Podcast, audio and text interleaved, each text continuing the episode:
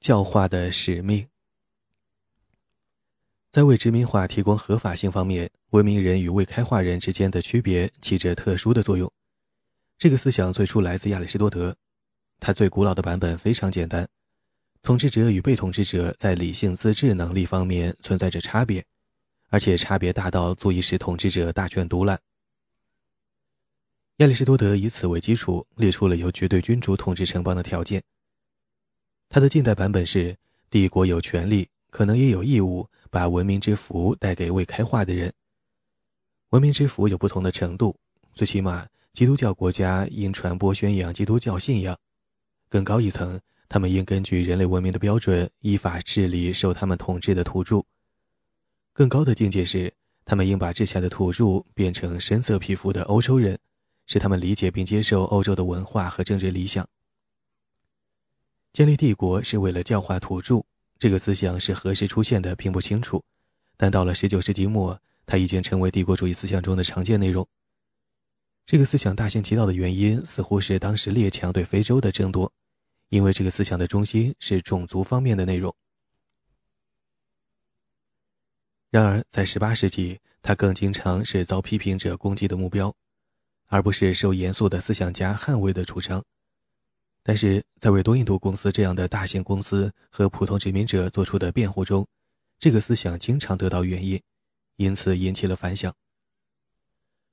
孟德斯鸠之后，人们常说文明发展的步伐非常缓慢，把一个社会的制度移植到另一个社会难于上青天，指望一个社会推行外来的制度，如同推行土生土长的制度一样顺利，是异想天开。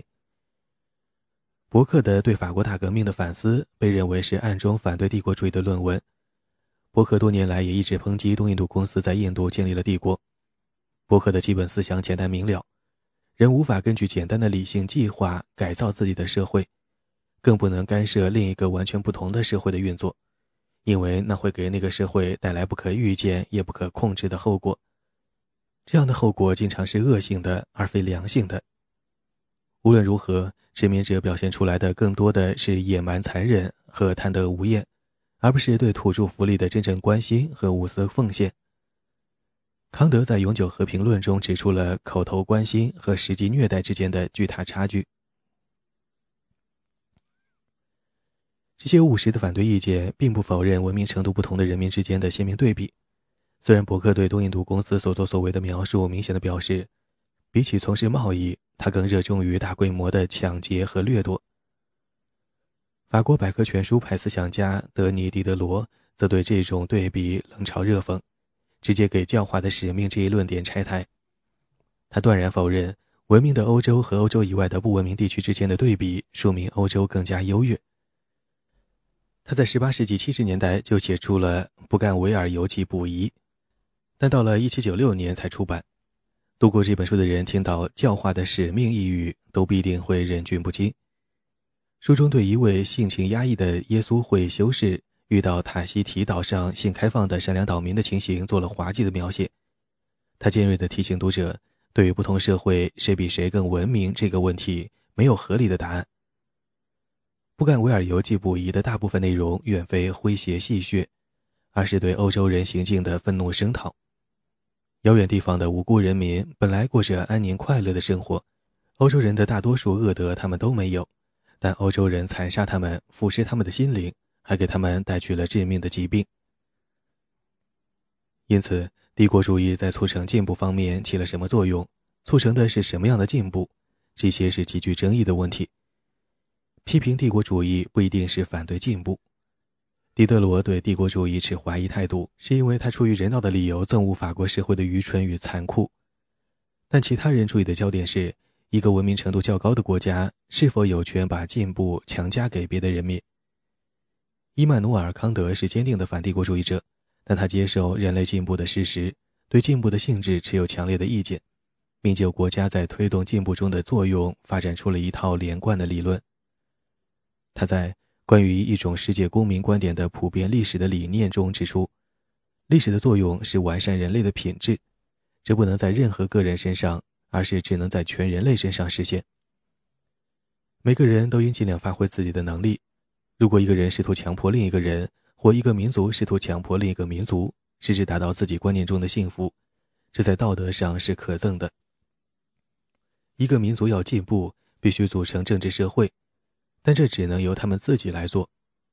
康德痛斥从伯里克利到马基雅维利，再到阿尔杰农、西德尼一脉相承的传统观点。这种观点认为，健康的共和国要不失时机的尽量扩张。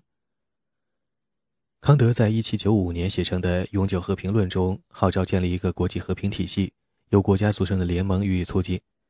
文明教化是历史发展的自然结果，不能由较发达的社会强加给欠发达的社会。约翰·斯图亚特·穆勒的意见，如同他对许多其他问题的观点一样，显示了他信奉功利主义价值观，但同时又支持自由主义的自相矛盾。毕竟，功利主义者应该同意，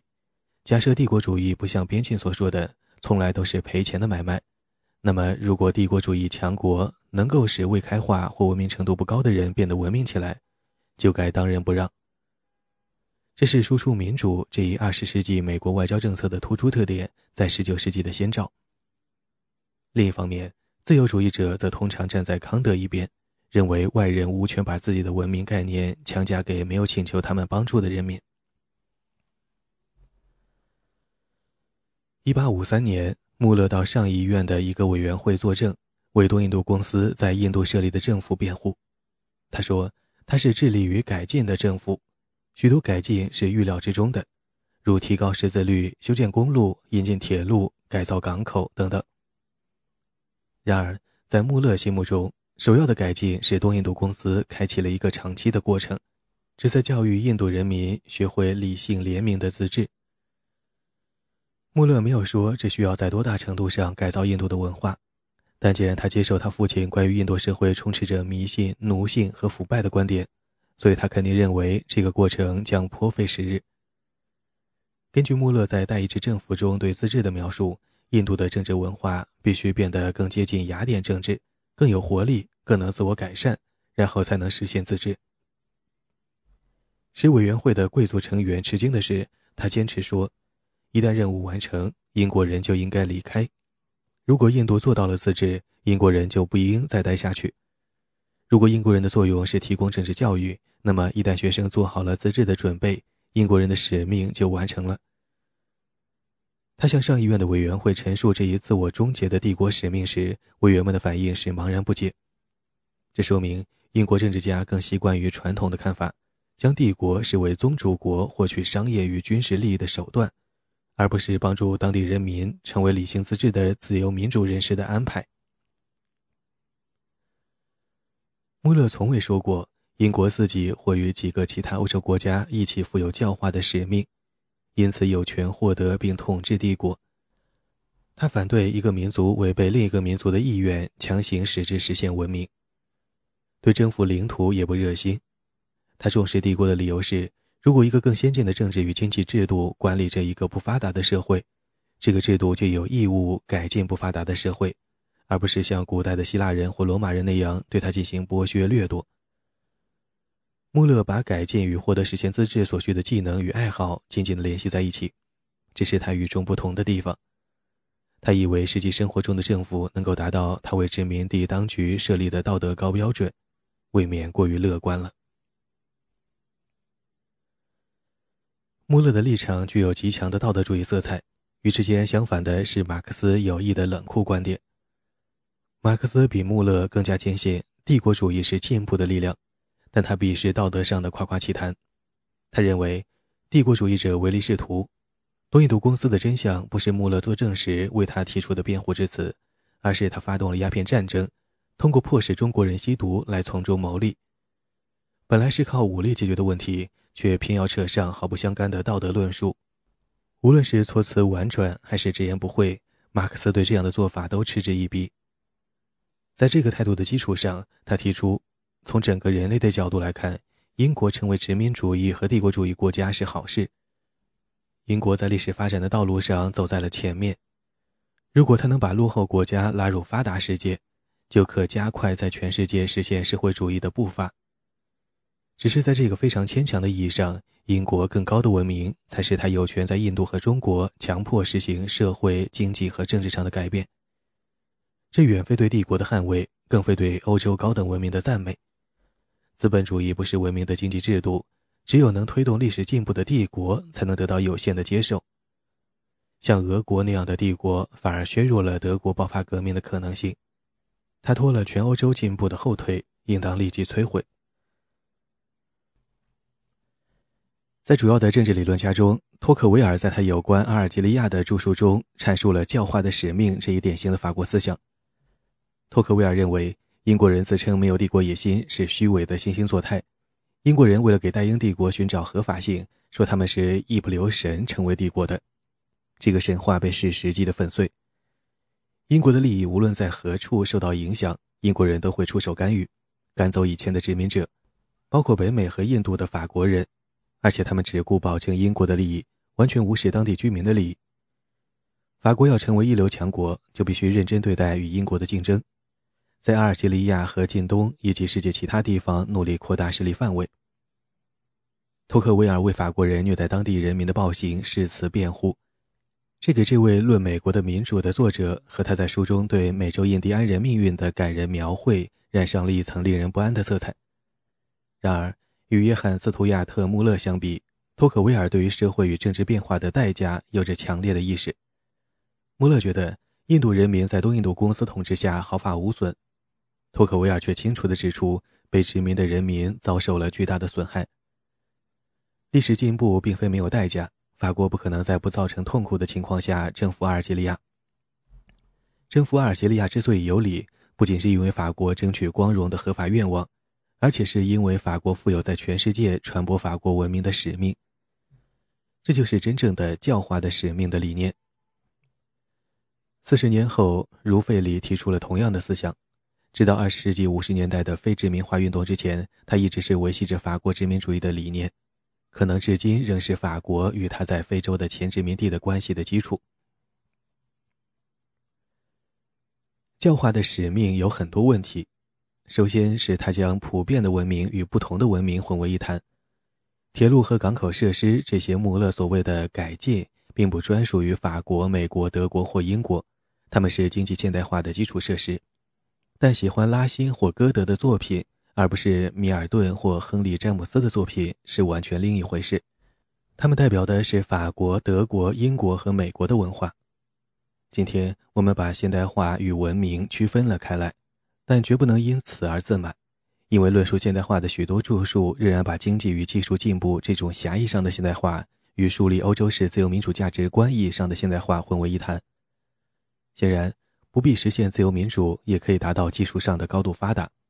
高级文化本身与自由民主没有关系，但这两者的混淆是政治分析家常犯的错误。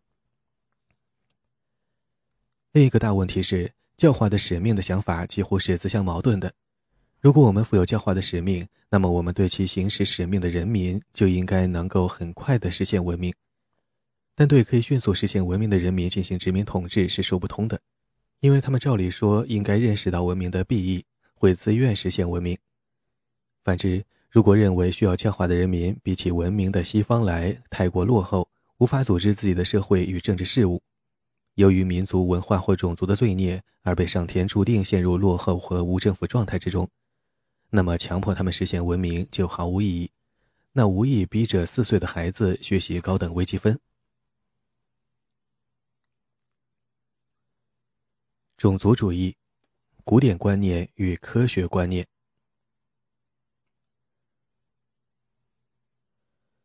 科学种族主义是19世纪帝国主义的产物，也是按教化的使命这个思路思考问题的必然结论。原则上，种族理论和有关于教化的使命的理论应该属于不同的论述领域，事情却并非如此。严肃的种族理论必须解释为什么劣等种族在文明民族的等级制中永远处于低层，或为什么等级制中根本没有劣等种族的位置。也许可以把亚里士多德视为科学种族主义之父，但他不像近现代的种族主义者那样，在与气候环境无关的遗传的低能和由不利的环境造成的低能之间做出区分。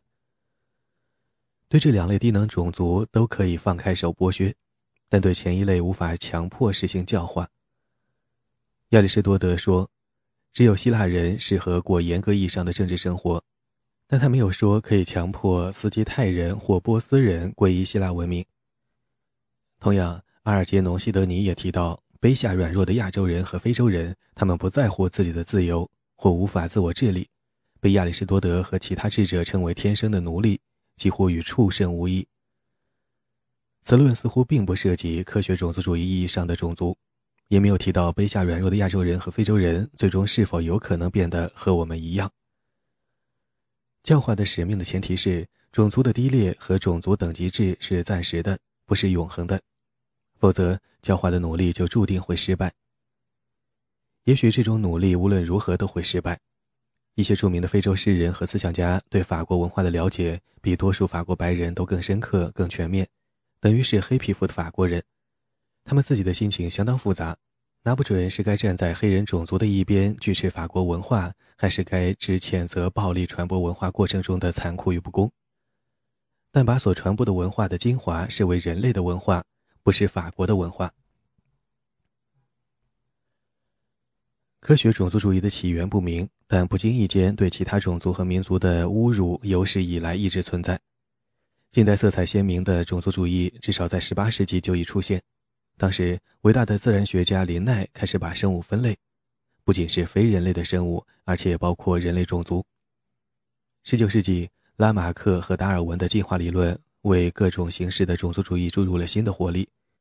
越来越多的被用来解释人类历史的发展，几乎成了形而上学。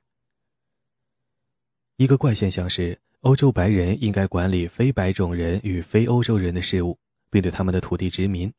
这个信念是以种族主义为基础的。但是，19世纪科学种族主义思想之父的意见正好相反。他是戈诺比伯爵，是法国贵族，曾任外交官，派出过伊朗和其他地方，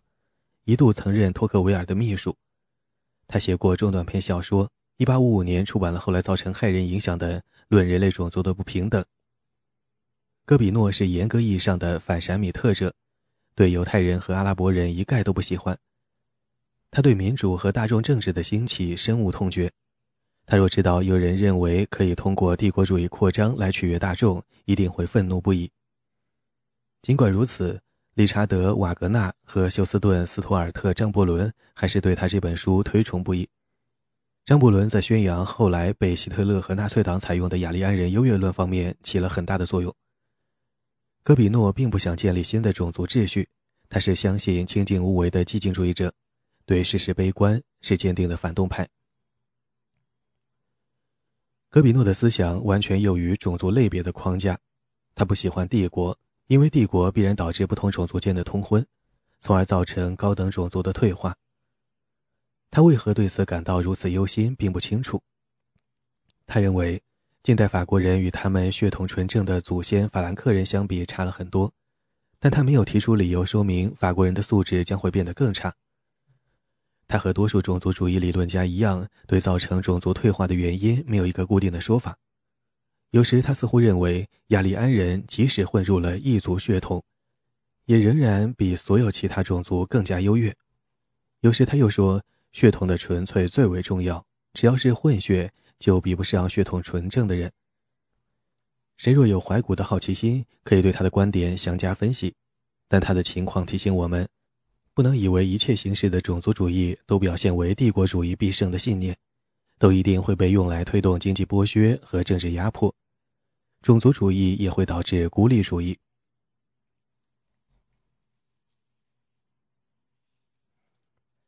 列宁与马克思主义的帝国观，在讨论意识形态上对帝国的摒弃和民族主义反殖民斗争的成功之前。应该回顾一下二十世纪的一场大辩论。马克思论述了近代帝国主义为何产生，它为何是晚期资本主义的特点，以及它为何无论多么可憎，都是终将彻底推翻资本主义的国际革命中至关重要的一步等问题。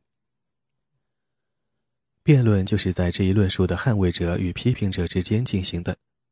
从某个角度来看，它是以极度嘲讽的口气对教化的使命的叙述。马克思把英国人建立的亚洲帝国预期取得的进步与一意倒退的俄国帝国相对比，恰好与进步的和反动的民族主义之间的对比相呼应。他最为人广知的观点是：工人阶级无祖国。资本逐利，没有国界，所以无产阶级也不可能有自己的国家。